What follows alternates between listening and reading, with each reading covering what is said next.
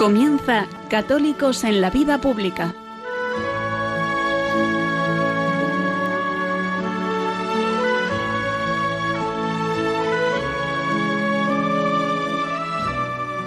Un espacio dirigido en Radio María por Luis Zayas.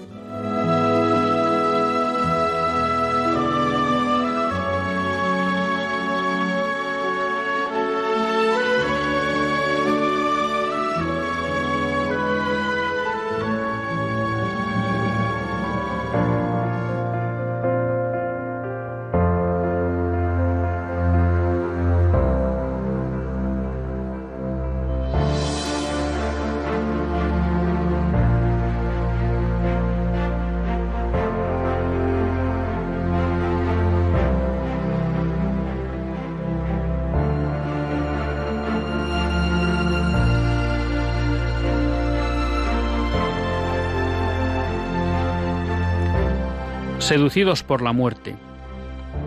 Este era un título de un libro de Herbert Gedin en el que abordaba toda la cuestión de la eutanasia, el suicidio asistido, los médicos y los pacientes. Este título me venía a la cabeza cuando repasaba las noticias de esta semana.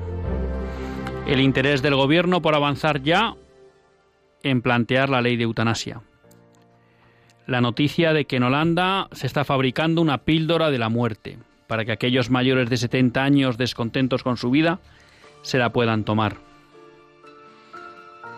Veía también una noticia que el embajador español en El Salvador se dedica a promover el aborto y tratar de legalizarlo en ese país.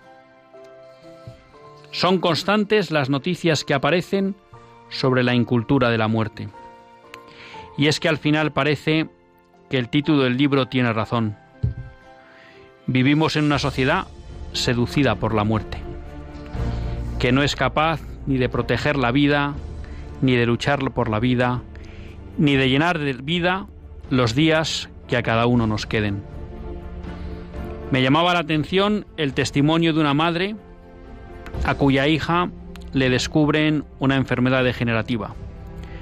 Su hija tiene dos años y le dicen que en menos de cinco meses morirá. A lo largo de esos meses, la hija pierde la capacidad de andar, pierde el habla, pierde la vista, pierde la capacidad de gustar las cosas, al final pierde el honor y prácticamente se vuelve un vegetal. Lo que más sorprende de ese relato es que la hija nunca pierde la esperanza. La madre siempre encuentra a su hija contenta. Y el único propósito de esa madre no fue nunca acortar la vida de su hija, sino fue llenar de vida los días que le quedaban. Lo sorprendente o no tanto es que nosotros como sociedad hemos renunciado a eso.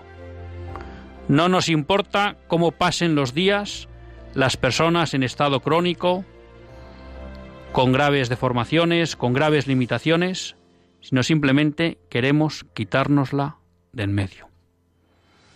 Y la pregunta recurrente es, ¿por qué? ¿Por qué no somos capaces de intentar llenar de vida los días de esas personas? ¿Por qué hemos renunciado a que tengan una vida feliz esos días que el Señor todavía les concede? Y diría aún más, ¿por qué los católicos no somos capaces de hacernos presentes en ese debate público? ¿Por qué los católicos no somos capaces de liderar un movimiento? Algo que haga que realmente la defensa de la vida sea algo presente en nuestro debate público y sobre todo que sea algo que de nuevo vuelva a llenar los corazones de los españoles. Porque si la historia de España nos recuerda algo, es que los españoles fueron siempre generosos con su vida para evangelizar, para defender la fe, para llevar la civilización a otros. Nunca tuvieron problema en dar mejor vida a las vidas de otros. Pero parece que hoy no estamos en eso.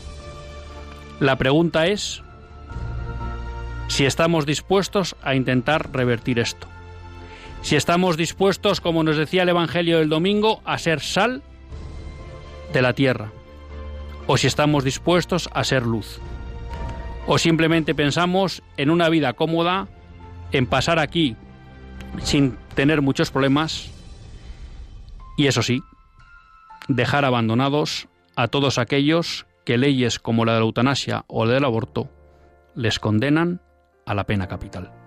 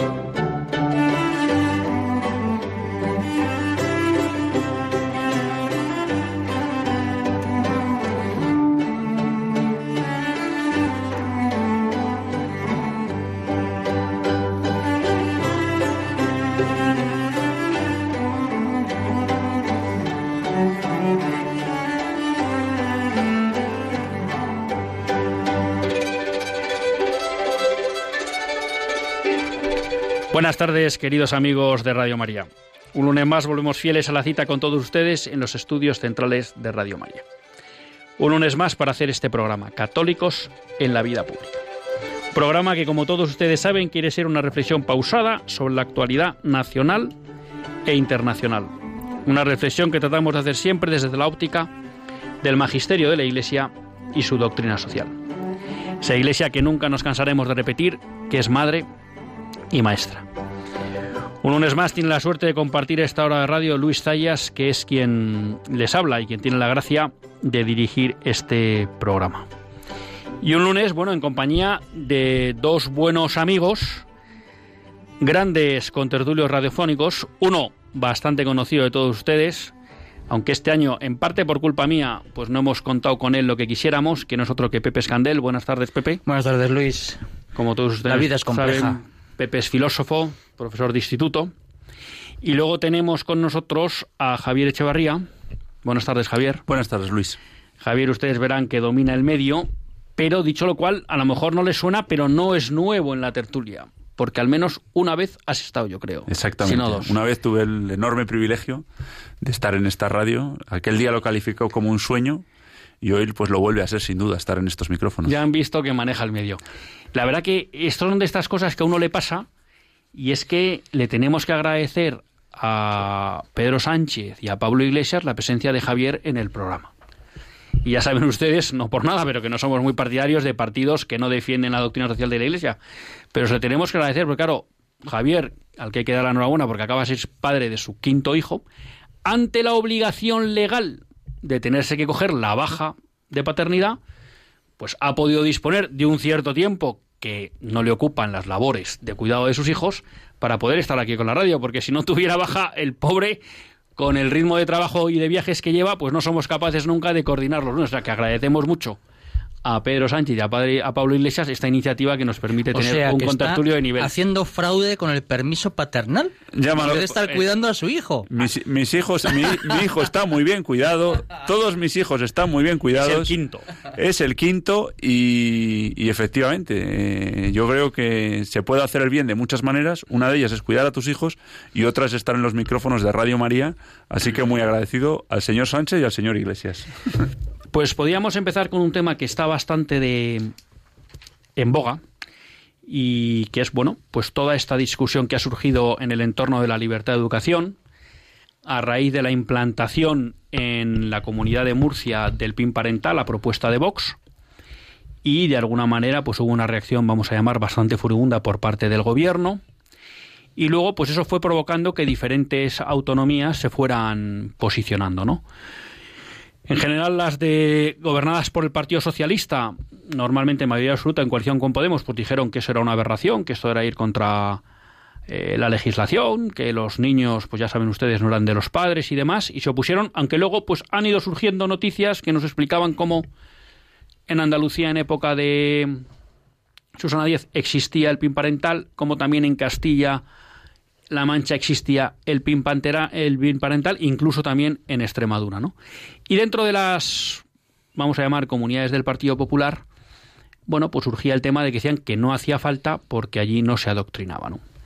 Bueno, ya saben ustedes que en, en programas pasados pues hemos comentado por un lado que no es verdad que no se adoctrine, porque en muchas comunidades, por ejemplo como la madrileña, está aprobada una ley LGTBI que obliga a que la materia LGTBI se trate en, los colegios, pero además decíamos, bueno, pues que es redundar más a más, ¿no? Aunque no se adoctrine, pues qué bien que los padres puedan tener una herramienta en un momento dado para si surge el, el, adoctrinamiento. Y hoy surgía una noticia eh, que publicaba Hispanidad, como un padre de Tenerife, pues explicaba cómo sus hijos son acosados por presentar el PIN parental, ¿no? O sea que vemos que también muchas veces, aunque quepa la posibilidad de ejercer algo parecido, vivimos sin PIN parental cuando se produjo ciertas objeciones a educación para la ciudadanía, como muchas familias pues, sufrieron una presión por tomar esa, esa posición, en especial en Andalucía, donde hubo varias familias que llegaron hasta el final en, en, la objeción a esa asignatura, ¿no?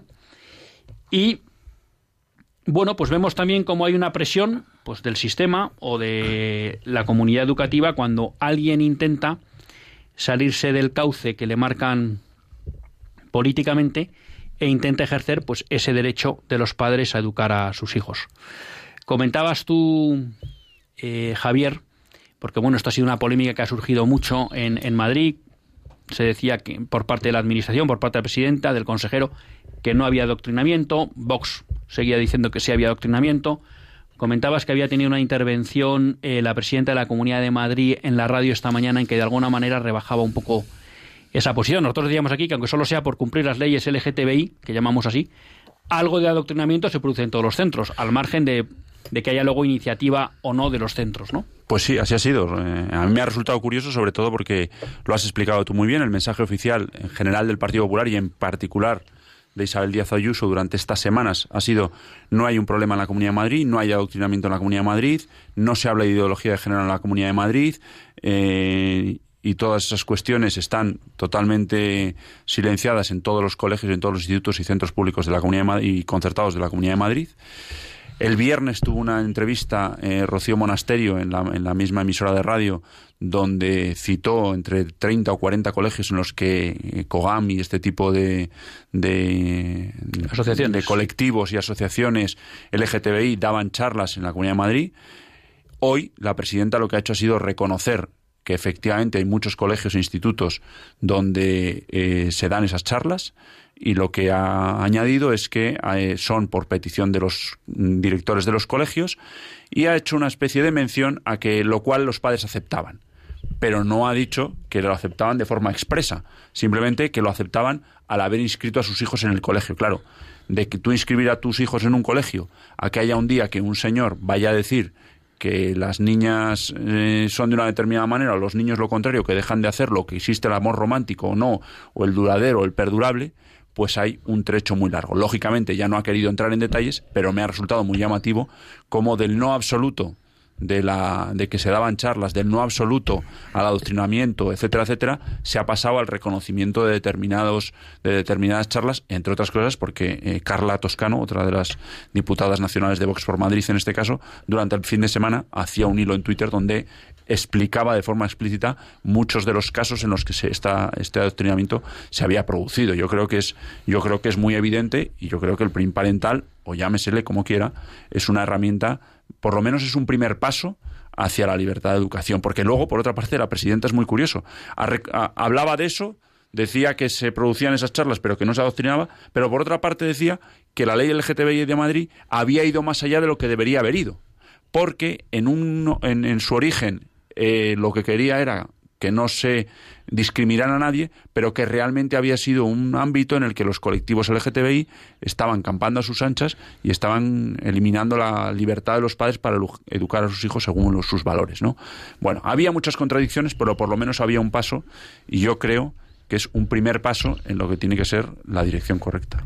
Pepe, al margen de que luego intervengas un poco en la línea que tú quieras, y bueno, pues sabiendo que tú tienes experiencia en, el ámbito educativo y además presencia en el aula, eh, yo quería luego también, ya digo, está porque digamos que la polémica del PIN parental se ha planteado un poco como diciendo, bueno, muy bien, porque eh, pues el PIN parental puede servir para actividades extracurriculares, vamos a llamar, ¿no? Como diciendo, bueno, ahí el padre que ejerza el derecho. Bueno, y yo alguna cuestión que planteaba algún día, bueno, pues también que puedes enmendar totalmente, si es así, planteaba que eh, un poco que también que estuviéramos atentos porque muchas veces el adoctrinamiento no se produce solo en lo que podríamos llamar materias extracurriculares, ¿no? sino que muchas veces en el propio currículum pues uno se encuentra que en historia se presenta la historia de una manera, en ciencias naturales, o sea que muchas veces lo que es, porque claro, a uno le sorprende, tú también has tenido experiencia en la universidad, cuando tú estás dando clases, yo en ese momento daba clases de doctrina social de la Iglesia y te sorprendía como todos los alumnos, o un buen porcentaje de alumnos, te venía ya con un pack mental hecho, ¿no?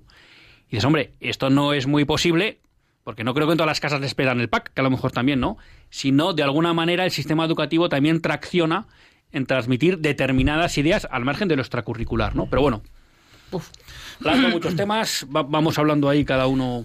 Aclararse en esto es, es difícil. Vamos a ver, yo quisiera, en primer lugar, pedir una aclaración sobre el concepto del adoctrinamiento si miráis la palabra en el diccionario de la Real Academia, todos sus significados son positivos.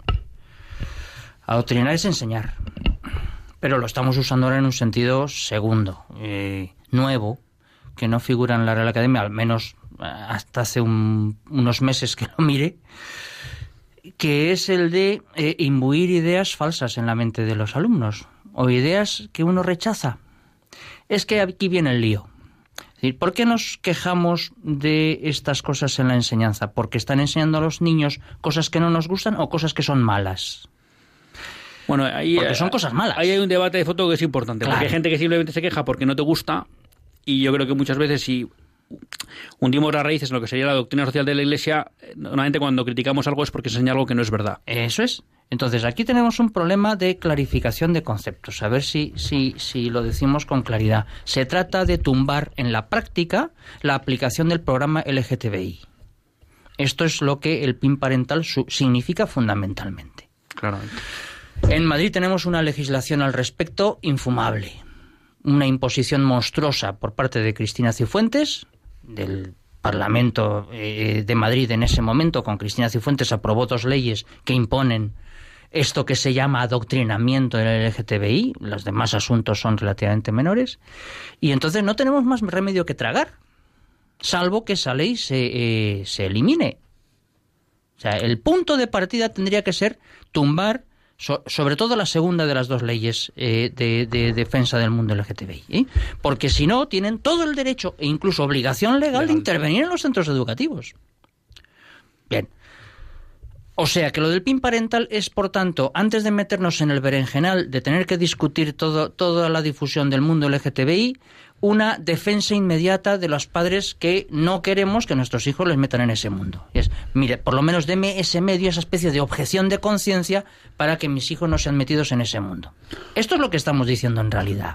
sobre ¿eh? todo porque hay una constitución española que reconoce el derecho de los padres a educar a sus hijos según sus criterios morales. Y si una ley que es de rango inferior a la Constitución contraviene esa disposición de la Constitución, debería de ser automáticamente declarada inconstitucional. Pero eh, también el Estado tiene obligaciones en materia educativa. También tiene que educar moralmente a los ciudadanos. Yo creo que moralmente lo reconoce hasta el magisterio de la Iglesia. ¿eh? Que también tiene que educar a los ciudadanos para que sean buenos ciudadanos. Creo que era Pío XI quien lo dice. ¿no? O sea, que el, asunto no es el Estado no tiene más obligación que establecer unas estructuras educativas meramente, como se suele decir, formales, para que enseñen matemáticas, química, inglés, a todas horas, hasta en la sopa.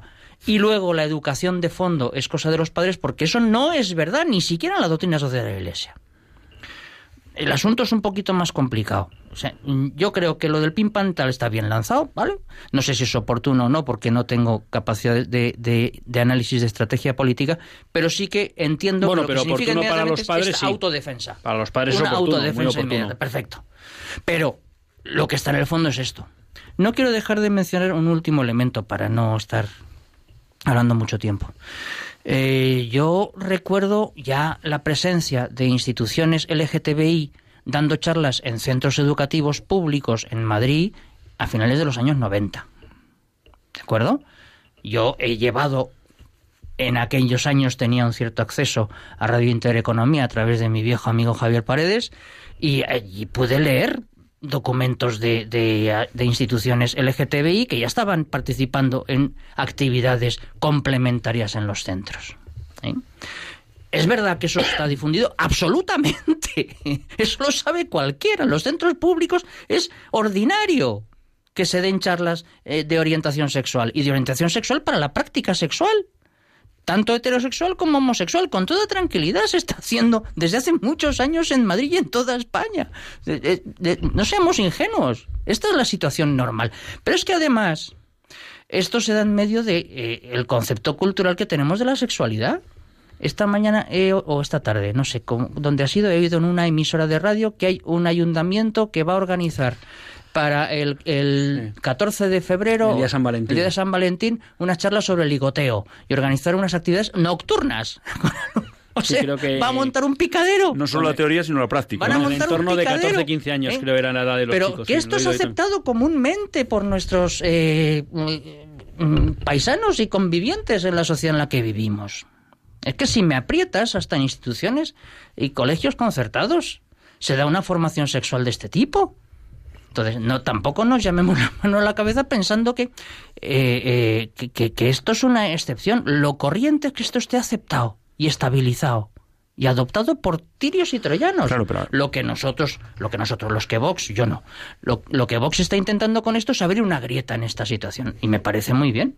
Y con esta arma, que es el principio de libertad, no va al fondo del asunto, pero perfecto. Mm, si se apalanca, magnífico. Y si se consigue abrir brecha en esto, estupendo. Y si se deja en evidencia al PP, estupendo. Para que quede ya claro que ellos han sido los culpables también de esta situación. ¿Verdad? Pues que hay tocas. no, perdón, no, no, iba a decir que, que, que, sobre todo, evidentemente, que esas charlas se producen y se vienen produciendo desde hace muchos años. Por eso es muy sorprendente que la presidenta de la Comunidad de Madrid defienda o defendiera que no hay adoctrinamiento de ningún tipo. Por supuesto que lo hay. Claro que lo hay. Ahora hay que buscar cuál es la fórmula. ¿Cuál es la mejor fórmula? No sé si es el PIN parental, no sé si es la objeción de conciencia, no sé si es eh, la eliminación de la ley LGTBI. No sé, no sé cuál es la mejor fórmula, pero lo que está claro es que definitivamente hay alguien que se ha posicionado en contra de ese consenso llamémoslo socialdemócrata en términos políticos. Y ha habido alguien que por, fin se ha posicionado. Y hablabas lo de que si hay un ayuntamiento que hace charlas para el sí, ligoteo. yo también lo he escuchado, pero no he cogido el ayuntamiento. Es, de la Comunidad de Madrid, pero no he oído el ayuntamiento. Sea como fuere, la diferencia con esto es que tú ahí entiendo que te apuntarás o no te apuntarás y harás lo que tú quieras o lo que tus padres decidan que quieras hacer. Sin embargo, en los colegios, tú estás apuntado en el Instituto X de la Comunidad de Madrid o de la región de Murcia o colegio concertado, que también los hay efectivamente, y a las, a las 2 de la tarde, de 2 a 3 menos cuarto, aparece ahí una persona transexual diciendo que lo natural y lo normal es que te cambies de sexo de forma variable y que tu género sea fluido. Mire, señor, sexo tienen las personas, género tienen las cosas. Eh, fíjate que, estás entrando ahora en la discusión de fondo, no en la discusión sobre la libertad que yo pueda tener para que mi hijo vaya o no vaya a esa charla. ¿eh? También voy a esa discusión. Aquí se está ¿eh? jugando con dos niveles de discusión. El nivel de discusión de la bondad o maldad de lo que se está enseñando y de eh, la cuestión de la libertad o no de los padres para comprometerse o no con los esquemas de los centros. Ojo, que son dos cosas distintas. Claro, lo que pasa es que yo creo que la estrategia política hasta el momento es eh, el PIN parental o la objeción de conciencia como primer paso. Oye, cuando ahí se haya roto esa grieta de la que tú hablabas antes muy acertadamente, a lo mejor llega el momento de dar el siguiente paso. Pero generalmente... O puede ser un trampantojo también de, de Vox, que vaya usted a saber qué intereses tiene también con esto. Pero lo que pasa es que yo creo que hay, en la, en la línea de lo que comentabais, yo sí creo que hay un tema que es interesante, es decir, eh, un poco en lo que estábamos hablando, ¿no? Eh, el PIN parental está bien, abre grieta, pero quizá el tema es que uno no se puede quedar ahí, ¿no? Es decir, que a lo mejor luego lo que hay que plantearse es si hay una ley que de alguna manera vehicula que todo esto se produzca, las leyes LGTBI, por ejemplo, de la Comunidad de Madrid, y son injustas, pues oye, el siguiente paso tiene que ser, oiga, esa ley hay que cambiarla. Políticamente, Políticamente lo será. Claro, y, y sobre todo, pero un poco en la línea que a veces hablamos también de, ir generando ese discurso para que la gente entienda. Pero ¿por qué? Es decir, oiga, no se trata solo de que como hay una ley que me impone algo malo, resulta que yo me puedo escapar, sino que lo lógico es que si esa ley es injusta, hay que comenzar por lo ahí. que tenemos que hacer es, oiga, ahora solo podemos hay que comenzar por ahí. Pero no. ir generando un discurso, decir, oiga, hay que esa ley la tendremos que cambiar, ¿no? Porque si no se quedan las leyes injustas y luego viene uno y te dice, no, mire, se acabó el bien parental. Y dices, vaya, hombre, pues vuelvo a tener la ley. Alguien me puede decir, bueno, la pueden volver a meter, pero no es lo mismo meter una ley, ¿no? Que quitar un pin parental. Entonces yo creo que esa, esa parte a mí me parece interesante, es decir, que no nos quedemos solo en como... Eh, a mí me surge a veces también con, con otras cuestiones, ¿no? Bueno, eh, como hay objeción de conciencia, yo eso me pareció que fue eh, mm, creo que la jugó así Zapatero cuando sacó su ley del aborto de 2010, ¿no? Y entonces él sacó un tema y dijo, quitamos la objeción de conciencia. Claro, todo el mundo, oye, o sea, que nos quita la objeción de conciencia, bueno, la mantengo. Y nos metió el otro carro, ¿no? Porque la gente asumió, bueno, me puedo salir de esa ley, ¿no? En este caso, sobre todo los colectivos.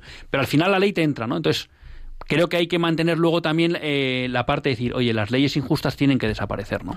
Pero yo creo que ahora mismo hay un consenso absoluto, Pepe lo ha explicado estupendamente, en este tema y en otros, pero un consenso absoluto de que lo que hay es lo bueno.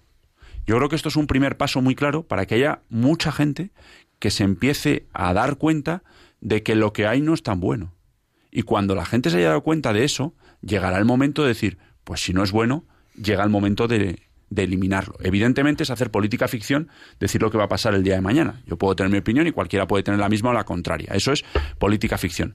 Pero, pero lo que me parece muy acertado es haber podido introducir en el ámbito educativo una voz discordante sobre la aceptación generalizada de determinados contenidos con los que todos tenemos que comulgar. Oiga usted, es que usted está explicando como si fuera maravilloso las prácticas sexuales a las niñas de 14 años. Oiga, ¿Es razonable, es natural y es bueno para esas niñas de 14 años mantener relaciones sexuales con 14 años? ¿O es mejor eh, enseñarles el valor de la espera? ¿Es mejor enseñarles la entrega en el ámbito del matrimonio? Es decir, otro discurso completamente distinto.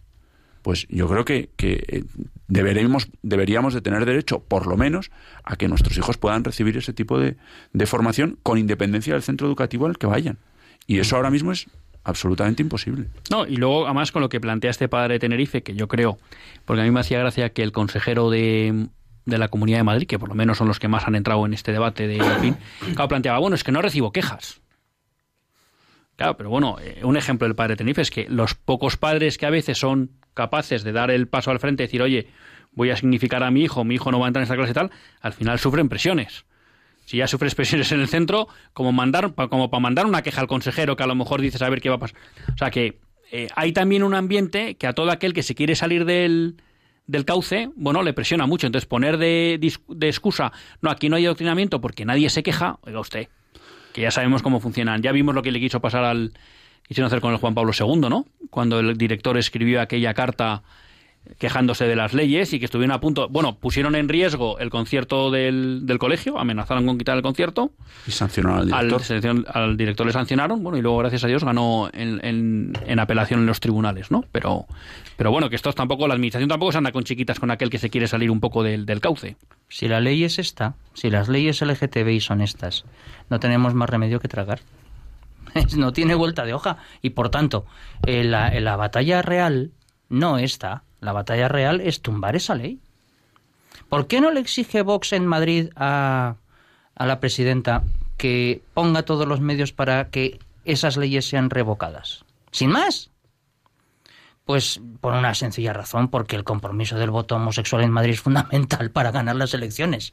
No tiene vuelta de hoja y por ahí no creo que sea fácil tragar. Por lo tanto, eh, lo del PIN parental tendrá un recorrido corto, con una eficacia mmm, limitadita, muy limitadita, si llega a tener existencia. A mí me divierte que, que intenten romper el sistema, pero no creo que esta sea la vía más eficaz. O te cargas la ley, o te cargas el planteamiento de que la sexualidad es propiedad absoluta de cada uno de los individuos y que el Estado es quien lo administra, o si no, estamos perdidos. No hay argumentación posible. ¿Por qué vamos a pedir, incluso a exigir, libertad de conciencia eh, en estas cuestiones y no, pues no sé, en, en Hacienda? para no pagar ciertos impuestos o eh, en otros ámbitos de la vida social o de la cultura. No hay ningún argumento fundamental que pueda resistir a la existencia real con aprobación de todos de este, eh, de este concepto de la sexualidad humana. No hay manera de escaparse de él. Así que o lo tumbamos o estos son paños calientes. Yo creo, Pepe, evidentemente, eh, no sé cuál, eh, qué mecanismo es el más eficiente o, va a ser el más efectivo para, para, dar la vuelta a esto, lógicamente. Pero lo que sí que creo es que en el caso de Vox y en particular de Rocío Monasterio, no creo que tenga ningún miedo a poner de manifiesto esa ley. Y no es por una cuestión de votos, porque yo creo que el mejor ejemplo es cómo se ha posicionado en contra de todas las leyes de género. Cuando lo haga me lo creeré. En contra Cuando de todas. lo haga me lo creeré. Ahora lo, lo que me lo... propones es simplemente un voto de confianza. Bueno, eh, no, no, no tengo ninguna confianza en Vox personalmente, pero bueno, eh, es lo único que parece que puede moverse un poquito en una dirección medio correcta. Pero lo que quisiera es ver hechos reales, no gestos. Pero yo no, no vamos, no tengo ni, ni soy de Vox ni tengo por qué defenderlo, pero creo que hay un elemento muy importante. Tú has dicho no creo que se atrevan con la ley LGTBI por el voto homosexual, que es muy importante. Es muy importante de cuánto estamos hablando, del 2, del 3, del 5, del 7, del 12%. Suficiente para ganar vale. o perder unas elecciones. Vale. Se han atrevido Rudy Gallardón ya en tiempo. Se han, atrevido, se, se han atrevido de momento, dentro de su capacidad, porque todavía no tienen capacidad de gobierno, a hacer frente a las leyes de género, que en teoría van en contra del 50% de la población. No han hecho nada todavía. Bueno, han presentado mociones en el Parlamento, han presentado mociones en los parlamentos regionales, han hecho una serie de cosas muy importantes en muchos sitios, hasta donde pueden. Un, equipo, un, un partido político que tiene el 12 o el 13 o el 14% de los votos, el 10% de, en determinadas autonomías, tiene una capacidad limitada de hacer Pero, cosas. Javier, ¿no hemos quedado que tiene la capacidad de bloquear los presupuestos de la Comunidad de Madrid? Hasta ese extremo llega su poder en Madrid. Pues entonces no es más importante la legislación LGTBI que los presupuestos de la Comunidad de Madrid para un puñetero año. Bueno, pues hombre, jerarquicemos, ¿no? Yo creo que en política las cosas no son tan simples como uno más uno son dos, sino que hay muchos factores.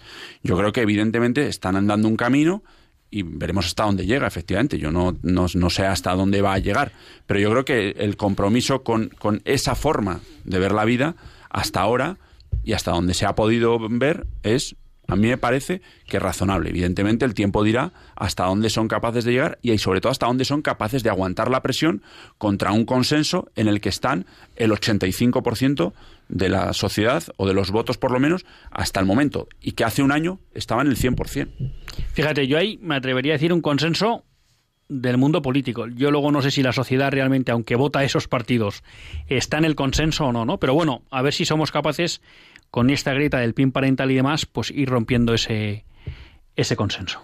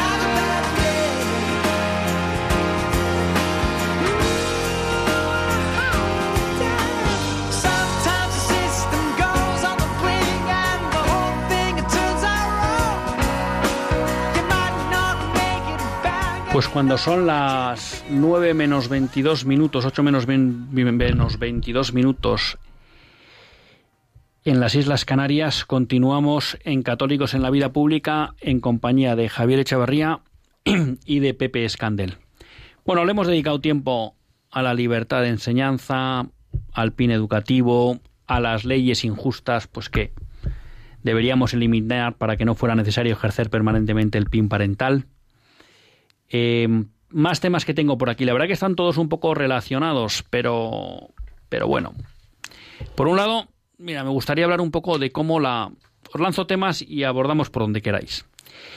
Por un lado, cómo el gran aliado de la incultura de la muerte, lo de la incultura de la muerte lo digo para nuestros compañeros, es eh, lo sacó Íñigo de Bustos y me, y me parece un, un planteamiento adecuado, incultura de la muerte, y es como la farmacología está siendo el gran, o puede ser el gran aliado de la incultura de la muerte, ¿no? Por un lado, eh, hay una iniciativa que yo creo que esto también esto es bueno para que vayamos conociendo los perfiles de los diferentes partidos, ¿no? Ciudadanos propone que el aborto farmacológico se ofrezca en todos los centros de salud en Cataluña, ¿no? Bueno, esto es pe- pedir el aborto químico. ¿m? Es una- un debate que también está cada vez más en España cuando se sacan las estadísticas del aborto. Claro, pues muchas veces sacan las de los abortos quirúrgicos, ¿no? Pero ahora ya se le pierde la vista a lo que es el, el aborto farmacológico. Claro, están ahí la gran píldora de siempre, la RU486, que a mucha gente le asusta porque es consciente de que tiene muchos efectos. Pero bueno, ya se sabe que hay píldoras como la del día después, que se vende aquí como rosquillas, e incluso en la Comunidad de Madrid a menores, que pues, también puede tener efectos abortivos, ¿no? Y está también, bueno, pues que en Holanda, esto estábamos hablando del aborto, si nos vamos a la eutanasia, pues resulta que en Holanda ya quieren aprobar una pastilla letal para los mayores de 60 que no quieran seguir viviendo, ¿no? Entonces esto ya en vez de tener que pedirle a alguien que te mate o tener que ir a un hospital para que te pongan no sé qué en las venas para que te mueras, pues resulta que ya te tomas una pastilla y bueno, pues aquí vemos a la, a la farmacia al servicio de la incultura de la muerte. Hay otra noticia por aquí que a mí me parece relevante sobre todo porque siempre hablamos de que la incultura de la muerte es mentirosa, ¿no? Y tenemos como la, la Audiencia Provincial de Oviedo ha condenado a la Asociación de Clínicas Acreditadas para la Interrupción del Embarazo, que esto es la patronal del aborto, ¿no? Y les ha acusado de publicidad engañosa por no señalar los riesgos que conlleva el aborto para las mujeres a las que se lo practican, ¿no? Si nos vamos a la política internacional, pero sin dejar España, bueno, nos encontramos que hay una fundación provida, esto lo publica el Confidencial Hispanidad, una fundación provida en El Salvador que denuncia la injerencia del embajador español para legalizar el aborto, ¿no? O sea, tenemos aquí a nuestra red diplomática pues haciendo campaña en favor de la incultura de la muerte. Y por cambiar de tercio, y os dejo el, el que queráis, bueno, pues también Adriana Lastra esta semana nos ha regalado unas declaraciones en las que nos apunta hacia dónde va a ir la nueva ley de mm, memoria histórica o el desarrollo de la, actual ley de memoria histórica en la que entienden que la apología y la exaltación del franquismo serán por fin delito, ¿no? Y claro, nos explica que en democracia no se manejea ni a dictadores ni a tiranos. Claro. ¿Y qué hacemos entonces con Castro, con Chávez o con tantos otros que la izquierda habitualmente pues nos homenajea? Pues ya veis, la farmacia, las mentiras del aborto, nuestra red diplomática que no sé a qué se dedica muy bien en el mundo, la posible mordaza que van a imponer a todos aquellos que incluso solo quieran hablar de la historia conforme a los hechos. Uf, bueno, Os yo- dejo a vosotros. yo- Tenemos 17 minutos. Ya sabéis que luego aquí Javi, que está a los mandos, nos, nos echa tiempo. rápido. Y yo me planteo la situación del siguiente modo. Eh, a la muerte de Franco, en el 75, el cambio de régimen tenía por objetivo, al menos eso se ha, se ha dicho muchas veces, el eh, hacer una España en la que pudiéramos convivir mm, de una manera plural. Es decir, que personas con opiniones distintas sobre los más diversos aspectos de la existencia humana pudiéramos convivir en paz. Lo que sucedió a partir de la Constitución del 78 no es exactamente eso. No se ha construido, no se está construyendo una España en la cual podemos convivir personas con distintas ideas. Porque lo que constatamos con todo este eh, despliegue de noticias, eh, lo acabas de mostrar con toda claridad, los que pensamos que el aborto está mal, que la eutanasia es una inmoralidad, que, eh, que no se puede negar la historia de España, que Franco no es un tirano como Fidel Castro, etcétera, estos no tenemos derecho a la existencia política en España. Todavía de una manera explícita no, pero vamos camino de ello. Esta eh, última pretensión de, de Adriana Lastra de, penalizar a quien diga algo positivo de Franco, eso es una nueva mordaza, en la línea de lo que pasó en el Valle de los Caídos de infausta memoria el hecho, no el Valle de los Caídos, hace relativamente poco tiempo. ¿no? Es decir, nos están arrinconando, nos están, digo el plural porque entiendo que estando en una radio católica, los que la oímos por lo menos tenemos ese factor en común. Los católicos que defendemos que el credo es eh, la señal del cristiano, eh, no los que nos dedicamos a estar en las iglesias progres, ¿no? sino los que defendemos que el credo es el credo, eh, est- estamos siendo cada vez más arrinconados. Los que defendemos que los diez mandamientos son la columna vertebral de la moral natural, incluido el sexto, eh, pero que no es el más importante, solamente es el sexto, ¿eh? Eh, pues estamos siendo arrinconados. Eh, arrinconados y comenzará la asfixia. Y si no queremos darnos cuenta, pues no nos demos cuenta, pero entonces mm, seremos eliminados sin ningún sobresalto y sin defensa de las autoridades a, a este planteamiento. ¿no? Todo esto lo que demuestra es la situación en la que se ha ido cediendo, se ha ido cediendo para que todos estuviéramos cómodos y ahora quien resulta que es incómodo somos los que recordamos que abortar es un asesinato que la eutanasia es un suicidio y si es asistido un suicidio con asesinato incluido, etcétera. Todas estas guarricias que has puesto encima de la mesa eh, son inmoralidades manifiestas y ya algunas de ellas no se puede decir, e incluso con penalización legal. Si ahora en Madrid, hablábamos de esto antes, eh, dices la más mínima objeción contra la homosexualidad, estás perdido. Es que pueden ir contra ti y meterte en la cárcel, por lo menos una buena multa, ¿no? Entonces, esto es lo que estamos encontrándonos, que estamos siendo arrinconados, tenemos que reaccionar. Bueno, yo creo que eso, eso es evidente, ¿no? En, en muchos ámbitos y en particular eh, Luis ha presentado muchos casos de relacionados con la incultura de la muerte, ¿no? Y, y cómo eh, el tema de la eutanasia, que va a ser primordial en esta legislatura, el tema del aborto, eh, etcétera, etcétera, pues son ámbitos en los que una parte muy sustancial de la progresión internacional y de la nacional, pues están poniendo su foco, porque es el- la, la mejor forma de destruir eh, las raíces cristianas de nuestro país y de Europa y, y de Occidente en general, y es la mejor forma de destruir la familia como eje vertebrador de una forma de concebir la vida, ¿no? Y yo creo que muchas de estas actividades o muchas de estas realidades, la realidad eh, de, de los colectivos LGTBI, que no las personas, lógicamente, la realidad del aborto, de la eutanasia, etcétera, etcétera, van eh, a destruir la familia y a destruir esa línea de flotación, ¿no? Y yo creo que ahí tenemos la obligación de, de plantarnos claramente y de denunciar todo lo alto y todo lo claro que podamos cuál es la realidad de las cosas, ¿no? Dicho lo cual, yo creo que, esta semana, y por poner una nota positiva a todas estas noticias que Luis presentaba, yo creo que ha habido un, un foro internacional eh, que se ha celebrado en Roma hace cinco días y en el que Mario Marshall y una serie de líderes internacionales eh, han, han puesto sobre la mesa un discurso radicalmente contrario a todos estos temas de los que estamos hablando. Eh, la- el presidente de, de Hungría, de Polonia, de Eslovaquia, eh, representantes de Francia, de España, de Italia, yo creo que empieza a haber un cierto caldo de cultivo alineado con determinadas políticas en Estados Unidos, en Brasil, en algunos países latinoamericanos, donde eh, hay una parte de la sociedad que yo creo que empieza a reaccionar y empieza a, a- no aceptar determinadas cuestiones. Yo creo que el mejor ejemplo ha sido la marcha por la vida que ha habido en Estados Unidos el mes pasado, que ha sido la más multitudinaria de la historia, ¿no? Y yo creo que eh, habrá determinadas eh, cuestiones y así lo espero que en los próximos años puedan o podamos ver cómo eh, las cosas van cambiando, ¿no? Y el caso de la vida en Estados Unidos, donde hace 30 o 40 años había en las distintas encuestas un 15, un 20, un 20 y poco por ciento en favor de la vida y la inmensa mayoría era pro-choice, ahora mismo la realidad es muy distinta y eso ya se está empezando a ver en las resoluciones de los, tribuna- de los distintos tribunales en Estados Unidos e incluso en las legislaciones de algunos de los estados, ¿no? Y yo quiero y confío que eso se, se amplíe al resto de países o algunos de los países del mundo.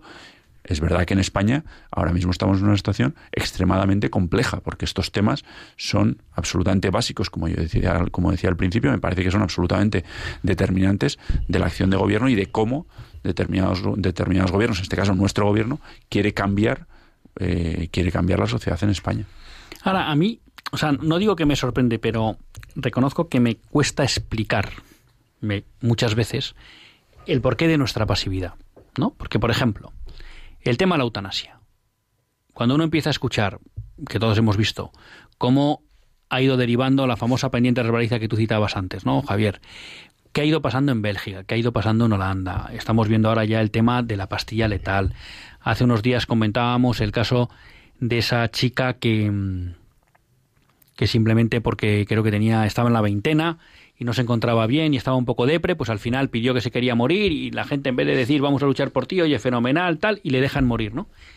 A mí me sorprende que eso a la gente no le asuste, porque yo reconozco que ya con que me estén diciendo que se va a probar la eutanasia, me empieza a dar miedo ir a un hospital.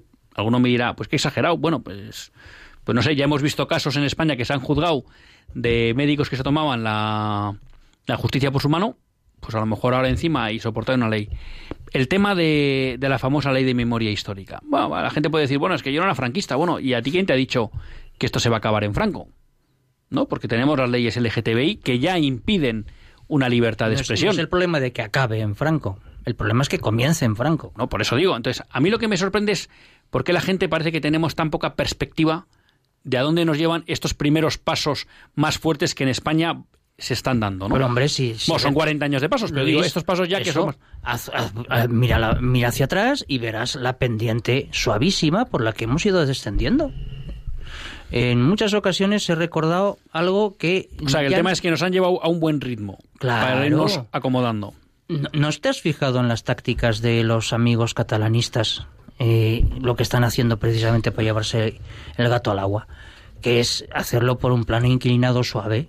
Ellos no pretenden la independencia pasado mañana.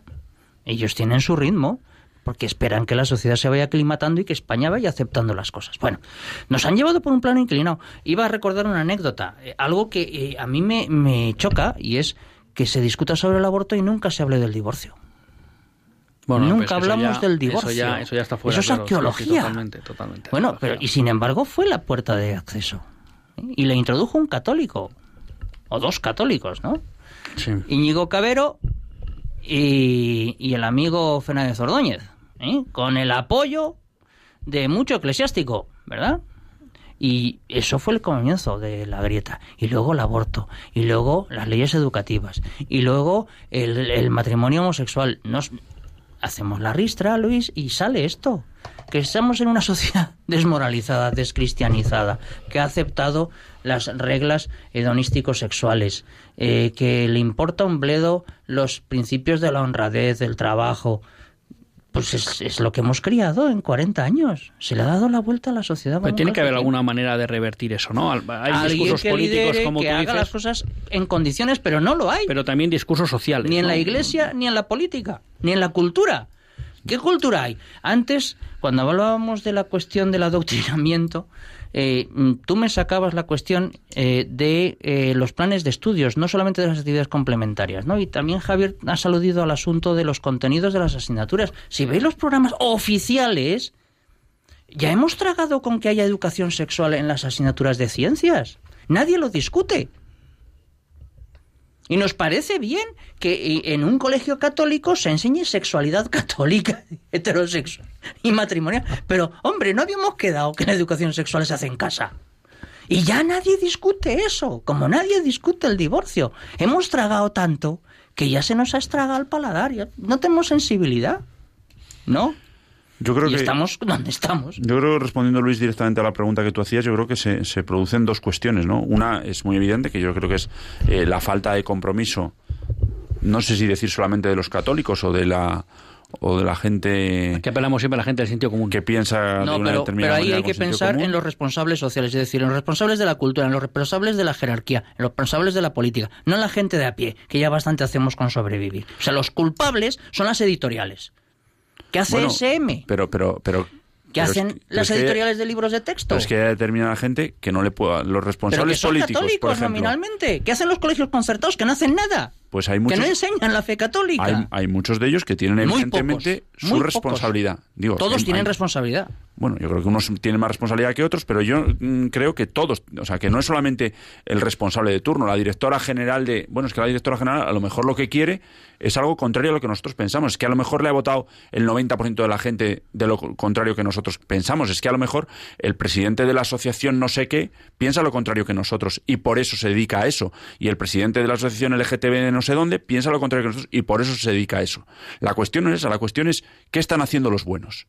O sea, aquí la cuestión no es que los malos estén haciendo el mal, claro, es que es lo suyo que hagan el mal. Pero están los buenos haciendo el bien. Y yo creo que ahí es donde tenemos un, un, no, un no muy claro, un no muy rotundo, un silencio muy grande. Evidentemente que no espero que en la cadena SER digan determinados conceptos, pero lo que sí que espero es que en 13 escuchar determinadas Yo cuestiones. espero en 13 y en la COPE otras cosas que no oigo ahora. Correcto. Y entonces, Eh, y la exacto. responsabilidad es de toda la conferencia episcopal. Es espectacular. ¡Qué vacío! ¿eh?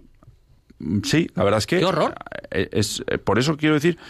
Pero eso no quiere decir que sean solamente el responsable de un programa o el responsable de una asociación, Sí, que por sí, sí, supuesto. sí, son muy importantes. Pero la gente de a pie también.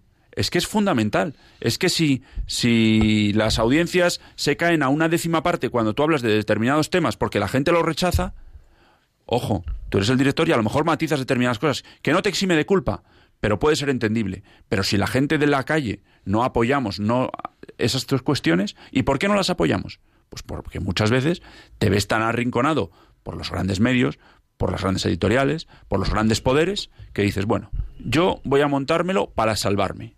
Oye, ¿a mis hijos en este colegio determinado les hablan de este tema, sí o no? Va, está controlado.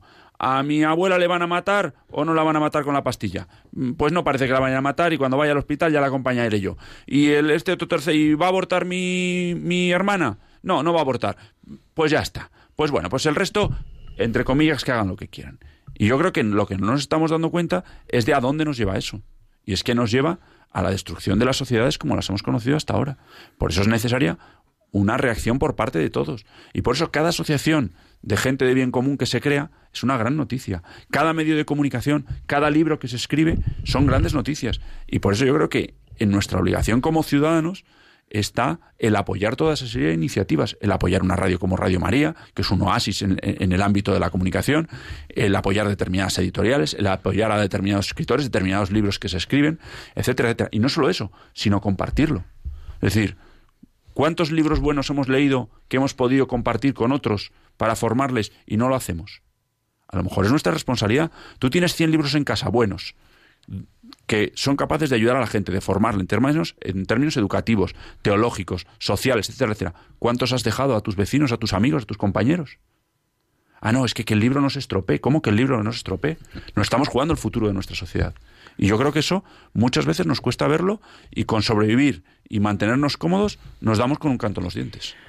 Bueno, pues no, Javier no nos da tiempo para más, no Javier Echevarría, sino Javier el de, el de control, que es el que manda. Pero bueno, yo creo que al final, recogiendo un poco las últimas palabras de, de Javier, volvemos a, con lo que estábamos en la editorial, recordando el, el famoso, no el famoso, vamos, el Evangelio del domingo pasado, que es que hay que ser sal de la tierra y luz para el mundo, ¿no? Y ese es el papel que quizá a lo mejor los católicos, en especial los que tienen más responsabilidad, pero también todos y cada uno donde nos toca, pues no, no estamos haciendo, ¿no? Si no, no es comprensible este cambio de, de sociedad. No nos queda tiempo más que para dar las gracias a Javier Echeverría y a Pepe Escandel por estar una vez más en el programa. Pepe, bienvenido.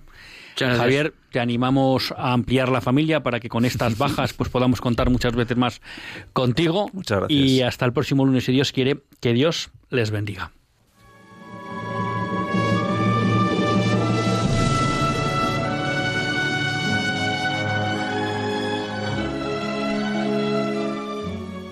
Así concluye Católicos en la Vida Pública, un programa que dirige Luis Zayas.